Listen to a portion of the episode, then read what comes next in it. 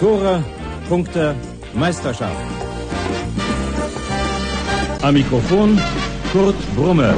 Erste FC Köln ist deutscher Fußballmeister 1978. Overath wird hier in Düsseldorf regelmäßig ausgepfiffen, wenn er an den Ball kommt. And now it's Muller to score goal number two. Oh, goodness me.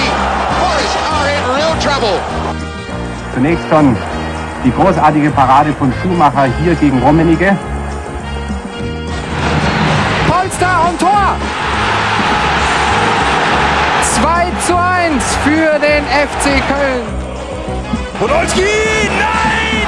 Das glaube ich nicht! Der Mann, in dem dieses Kölner Herz schlägt. Oh, jetzt überquert die Mittellinie. Pass kommt gut auf Osako. Osako, Osako, Tor, Tor, Tor, Tor, vielleicht die Gelegenheit. Cordoba kann es direkt probieren. John Cordoba, da ist er! Wir sind deutscher Meister! Deutscher Meister! Bleib gesund. Deshalb hier ein Fan, ein Spiel, eine Begeisterung, die ein Leben hält. Hamburg und Hattingen rufen Müngersdorf. Hallo und herzlich willkommen zu einer weiteren Folge Deshalb hier, dem Retro- und Nostalgie-Format des Trotzdem hier Podcastes.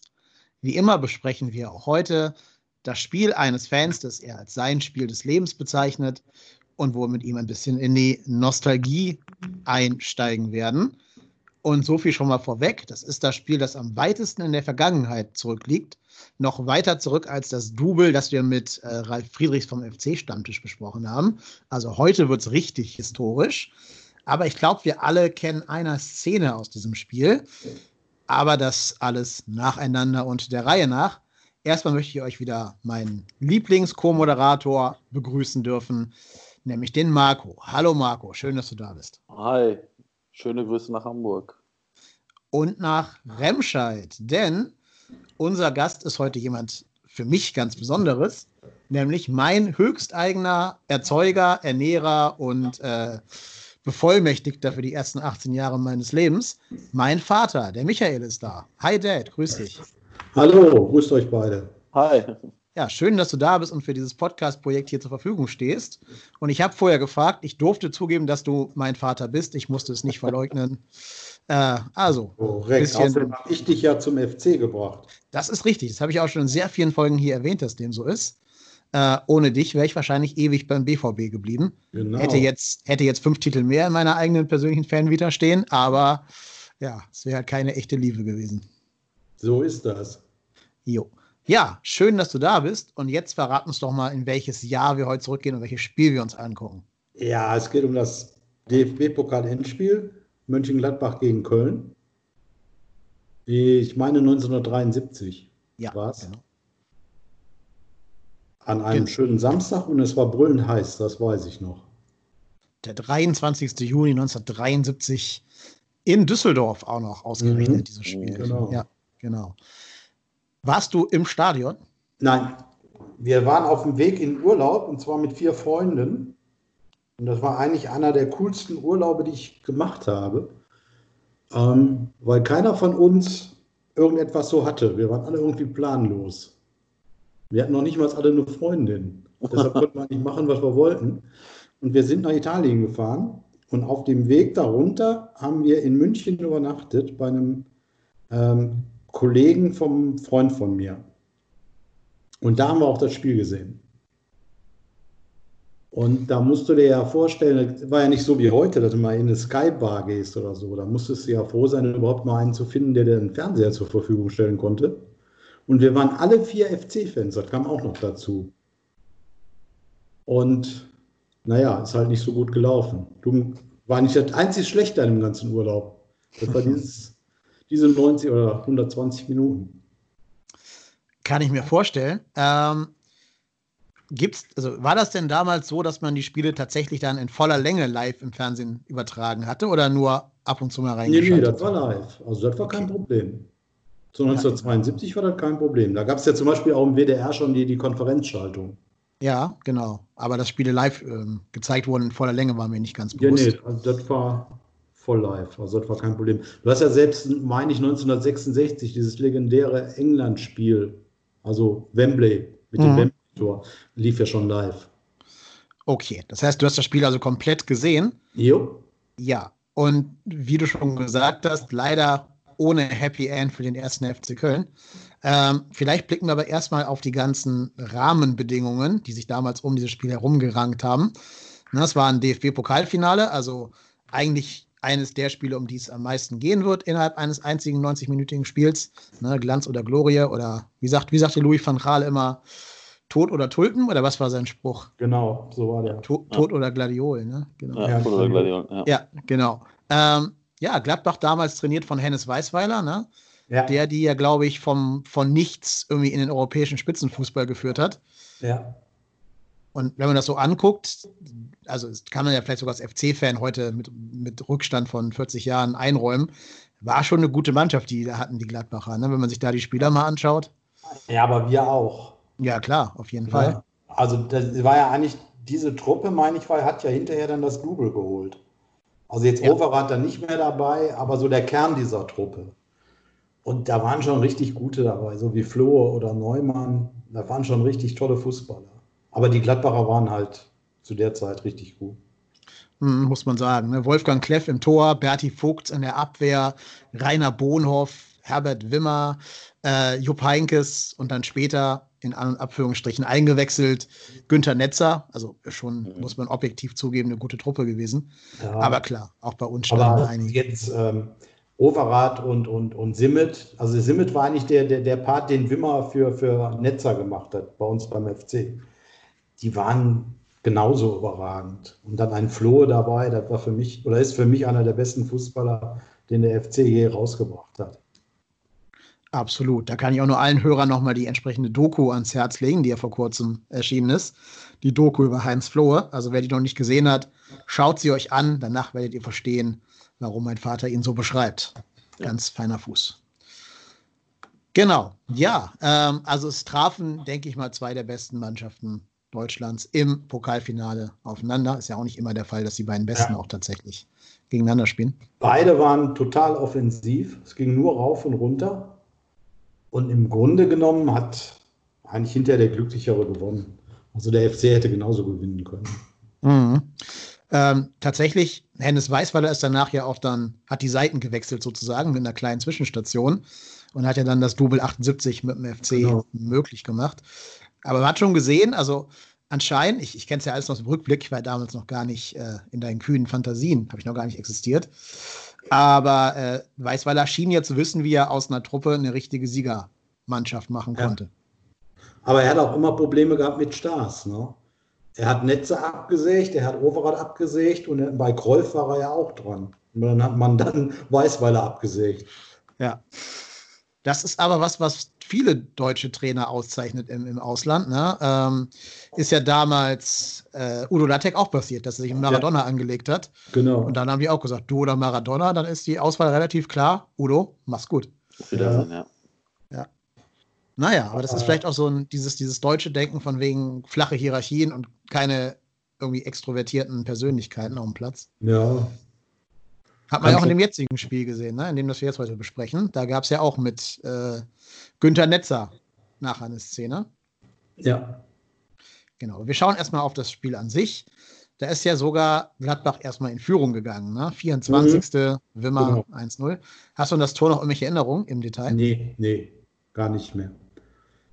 Äh, Ich habe auch nicht mehr Erinnerung an das 1-1, nur an dieses dämliche 2-1 von Netzer. Da kann, ja gut, das hast du aber auch 20 Mal vor Augen geführt gekriegt, ne? Ja. Oder 50 Mal in, in jeder Sportsendung eigentlich. Ja, das, das Tor kenne sogar ich aus, aus Bildern und das heißt ja schon Ja. einiges. Das, Ja. glaube ich, wurde damals sogar ganz oft, ähm, kann ich noch erinnern, es gab so eine, so eine Sendung von Otto Walkes, wo der so, so Clips gespielt hat, so Stand-up-Comedian-Clips irgendwie. Da hat er immer so, keine Ahnung, so Dart, äh, nicht Dartwerfen, Speerwerfen gemacht dabei den Instruktor abgeworfen und so. Und der hat immer diese Szene eingespielt. Jedes Mal. Ich weiß nicht mehr warum und was da der Witz war, aber in jeder, jedem seiner Clips, der hat immer damit geendet, dass sich Günther Netzer selber eingewechselt hat und das Tor gemacht hat in seiner Ja. Sportschau. War ja auch schon genial, ne? War ja auch noch richtig schön erzielt, da muss man auch noch dazu sagen. Ähm, und äh, ist auch, meine ich, Tor des Jahres geworden. 1973. Ja. Tor des, Tor des, nee, Tor des Monats und äh, er selber wurde Fußballer des Jahres. Oder so, ja. Genau. Gab ja auch noch irgendwie zwei Lattentreffer von Seiten des FCs, ne? Die hätten Ja. zum vorzeitigen Sieg führen können in der Genau. regulären Spielzeit. Glovac und, und Flohe in der 67. und 81. Und äh, Heinkes hat auch noch an den Pfosten geschossen. für Ja, die haben auch noch einen Elfmeter verschossen, Heinkes. Genau. Weil der Gefaulte niemals selber antreten sollte.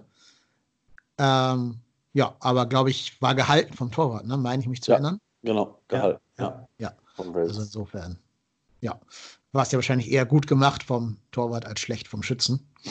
Naja, und dann ähm, kam eben diese legendäre Szene. Da war schon Verlängerung, ne? War keine Da war reguläre Verlängerung, Spielzeit, ja. ne? ja. Ich war mich ja- Verlängerung Und also wenn ich das so richtig in Erinnerung habe, hatte man eigentlich nicht das Gefühl, dass wir das Spiel noch verlieren. War jetzt, jetzt klar, als FC-Fan siehst du das ja sowieso vielleicht etwas anders äh, oder durch eine andere Brille, aber eigentlich hatten wir das Gefühl, das Ding gewinnen wir. Und dann kam halt diese 94. maledeite Minute. Und dann war die Hoffnung dahin und wir mussten trinken gehen. Aber ich frage mich ja schon, wie sowas abläuft. Also Einwechslungen müssen doch irgendwie auch damals schon dem Schiedsrichter mitgeteilt werden, oder? Ich nehme jetzt die Nummer, keine Ahnung, was war Kulik für die Nummer, 5 raus und bringe dafür die Nummer 10 oder so. Das Ja, aber ich habe so in Erinnerung, da, als wenn der sich einfach an die Seitenlinie gestellt hat, hat dann den, den, den Kubik oder Kulik, wie der hieß, rausgeholt und ist einfach reinmarschiert.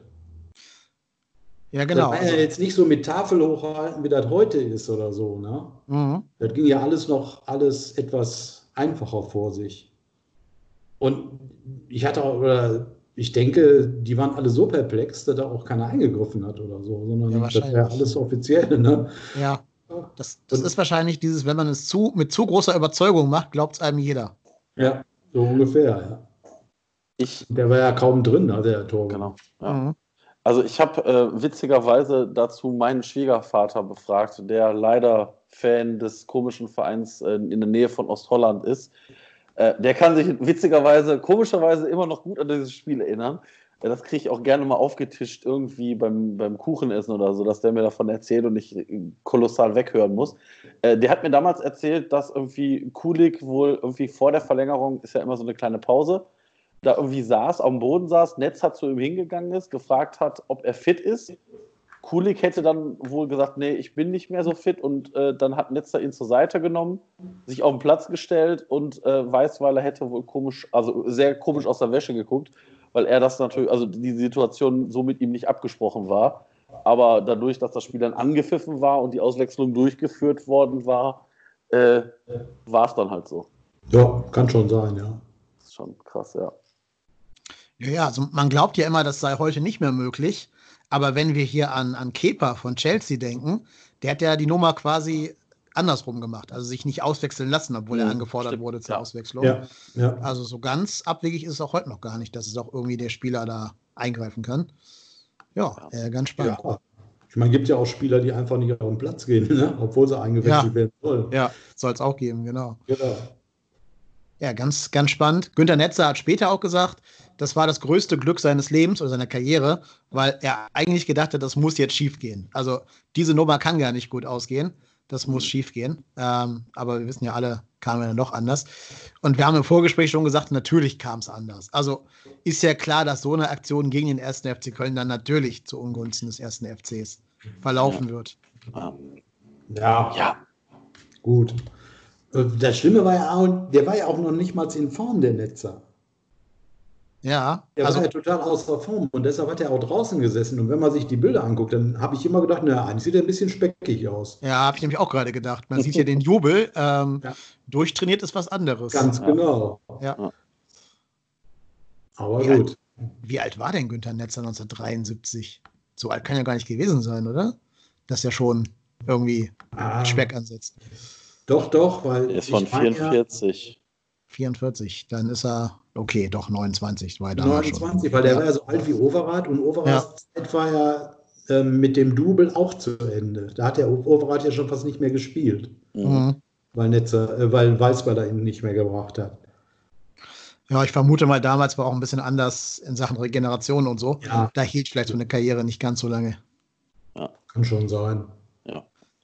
Ganz spannend finde ich auch, dass damals auf der Auswechslungsbank von, von Gladbach alle geraucht haben. Der ganze Trainerstab. ist heute auch unvorstellbar. Ja, aber, aber das, ich sag mal, das, ich sag mal, das ist ja noch gar nicht. Also ich kann mich noch an hier Werner Lorand erinnern, der hat ja auch noch geraucht auf der Bank. Ja. Äh, Peter Neurohr doch auch noch. in den Neuro 90ern. auch, ja. Okay, Ja. noch- ja, okay. Ja, ja, aber das ist, ich meine, das ist jetzt, das ist zwar schon ein paar Jährchen her, aber da sprechen wir jetzt von, was, 15 Jahren und nicht von 30 Jahren. Ja, ja, klar. Aber wenn ihr euch erinnert, damals die Fluppe, die sich Yogi Löw angezündet hat in irgendeiner VIP-Lounge, die gab ja äh, Riesenskandal damals. Ja.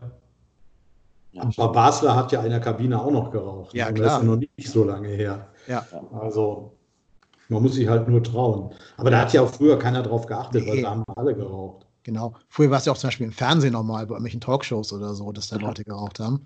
Ja, ja. Stelle ich mir ja ganz schlimm vor, auch wenn im Flugzeug oder so geraucht wurde. Das muss doch auch damals euch tierisch auf den Sack gegangen sein, oder?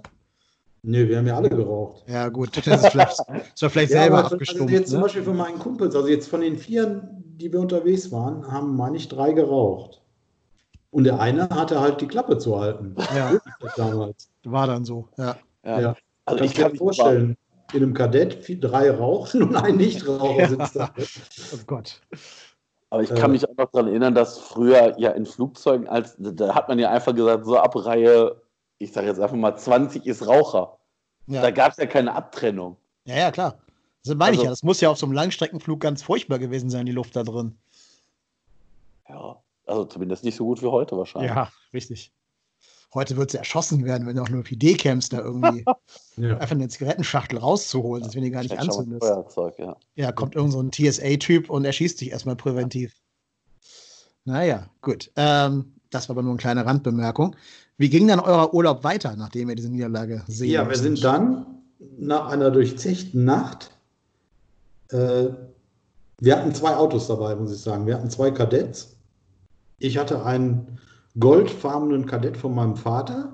Und dann sind wir weitergefahren nach Lido de Jesolo. Das ist gegenüber von Venedig. Und da war ein Campingplatz. Und da haben wir dann unser Zelt aufgebaut und haben da drei Wochen Urlaub gemacht.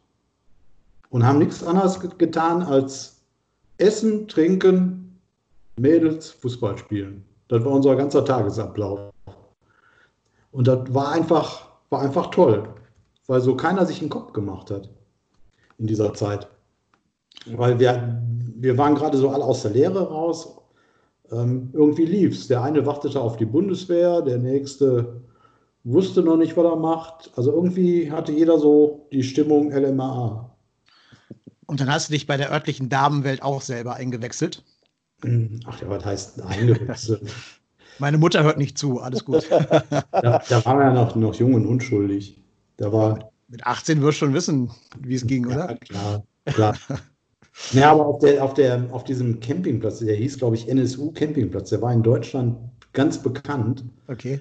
Ähm, da gab es auch Disco, dann gab es jeden Abend Freilichtkino, da lief jeden Abend irgendein James Bond-Film, den du dir angucken konntest. Und ja, und dann konntest du halt Fußball spielen. Wir hatten einen Sandstrand, da konntest du wunderbar abends Fußball spielen, wenn du alleine warst. Und das haben wir gemacht ohne Ende. Nicht schlecht. Wobei NSU natürlich heute auch ein vorbelasteter Name wäre, aber. Ja, aber früher gab es ein Auto, das hieß NSU, das ist Ja. eine Marke, ne? Und ich kann sein, dass der danach gegründet wurde. Scuderia NSU, ja. Und Ja, kann natürlich sein.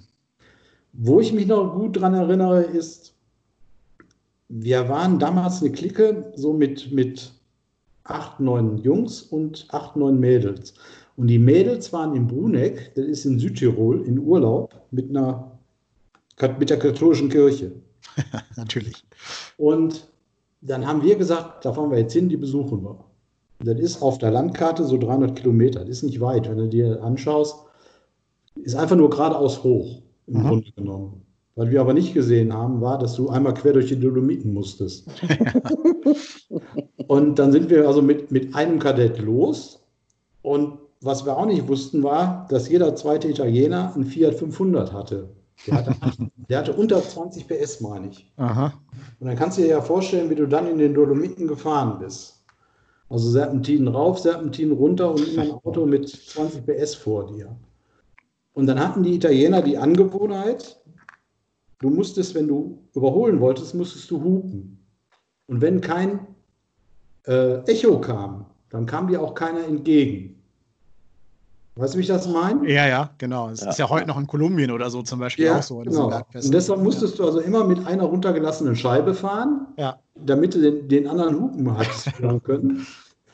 Und äh, so sind wir dann nach Buneck gefahren. Ich glaube, wir sind da, ich weiß nicht, sechs Stunden hoch, haben eine Cola getrunken und sind wieder zurückgefahren, weil wir abends wieder am Campingplatz sein mussten.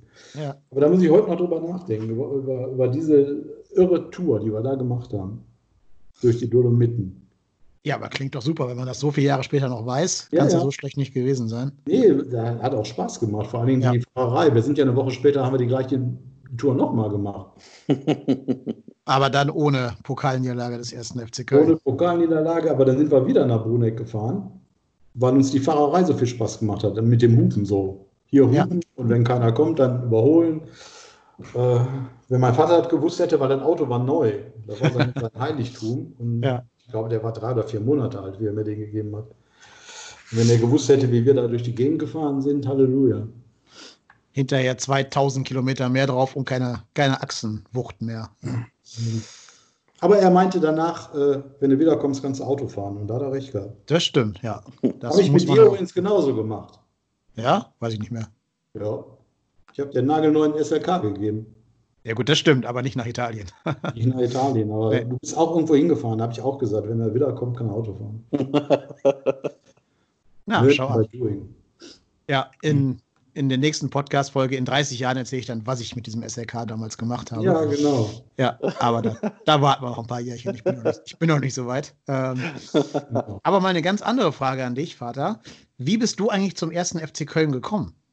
Eigentlich so, wie die Jungs heute zu FC Bayern kommen, weil der FC war, da gab es also noch die Regionalliga, glaube ich, West hieß die.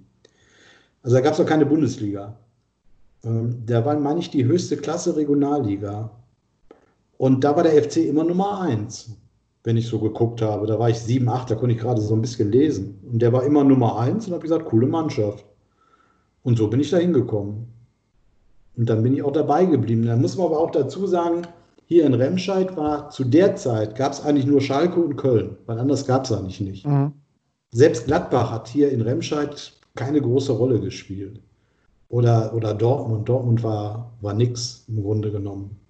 Die hat man ja erst wahrgenommen, wie die dann mal den Europapokal gew gewonnen haben. Aber die waren eigentlich eine lokale Größe. Die waren jetzt nicht, dass die schon in Remscheid jetzt sonderlich groß waren. Und Bayern München auch nicht. Weil da war ja auch dieses Medienspektakel, war ja bei weitem nicht so. Und da entweder warst du Kölner oder du warst Schalke. Und von meinem Freundeskreis waren, ich würde sagen, 80 Prozent Kölner.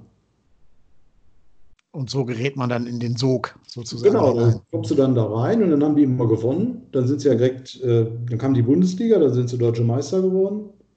Im Jahr darauf Vizemeister. Also die haben ja immer oben mitgespielt zu der Zeit. Da konntest du ja gar nicht vorstellen, dass die mal absteigen. Ja, das war so wie, wie Bayern München heute. Mhm. So weit weg waren wir eigentlich von den anderen. Wären wir auch nicht, wenn die damals gesehen hätten, dass das ein Handspiel war. Aber gut, das führt ja, ganz woanders hin.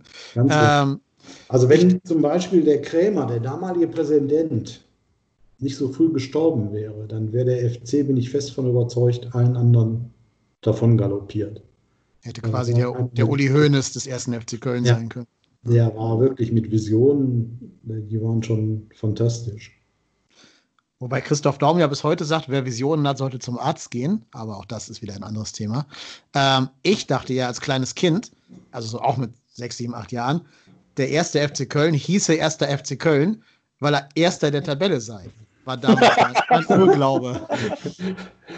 Man, Ja. man kann sich nicht mehr irren, würde ich sagen.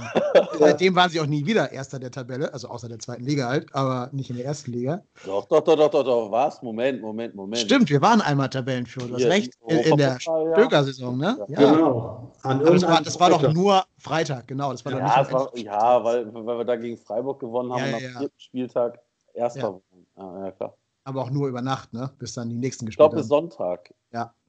Ja, genau. Aber ich- Also nicht am Ende des Spieltages. Genau, aber damals war es, das war ja auch eine komplett andere Welt. Wir haben äh, freitags mittags Karten gespielt, Skat. Und dann sagte einer um 2 Uhr, was machen wir jetzt? Und dann sagte einer, ach komm, wir fahren zum FC. Da bist du um Viertel nach zwei ins Auto, was um drei auf P3 zum Parken auf der Aachener Straße. Viertelstunde bist du zum Kassenhäuschen geflitzt und dann warst du im Stadion drin, weil da nur 20, 25.000 waren. Wann, wir hatten ja eine Zeit lang die Dauerkarte für die Zweitligasaison. Ja. Wie viele Stunden sind wir da vorher losgefahren? Drei Stunden teilweise. Ja, mindestens, ne? Gerade Ja. wenn Berufsverkehr Ja. war, 18.30 Anpfiff. Ja, gerade wenn freitags war. Genau, dann hätte es sogar dreieinhalb Stunden sein können. Ja. Und ich Und denke, Rem- heute wirst du selbst das nicht mehr schaffen durch die Rheinbrücke, die kaputt ist. Ja, stimmt. Vor allem Remscheid-Köln ist ja auch nur 30, 40 Kilometer, aber ja, man geht ja Also auch nur mal früher sicher. war das Spiel, meine ich, um Viertel nach fünf zu Ende. Dann warst du um halb sechs am Auto und um sechs habe ich die Sportschau geguckt. Ja, ja. Und, und das war der Opel Kadett, nicht der SLK. Also, Ja, da war dann NSU dann. Ja, genau.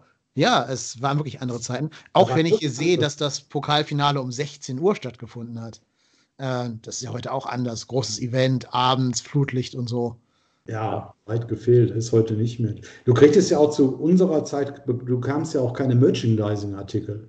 Mhm. Das war unmöglich. Wenn du einen Aufkleber vom FC haben wolltest, dann musst du entweder nach Köln fahren oder aber du bist an eine Schießbude gegangen, hast drei Schuss eine Mark genommen und hast dir dann das Emblem geschossen. Weil die, die Schießbuden, die hatten immer Schalke-Aufkleber, Köln-Aufkleber und vielleicht noch zwei andere Bundesliga-Vereine. Und dann hat sie wieder den Aufkleber für dein Auto.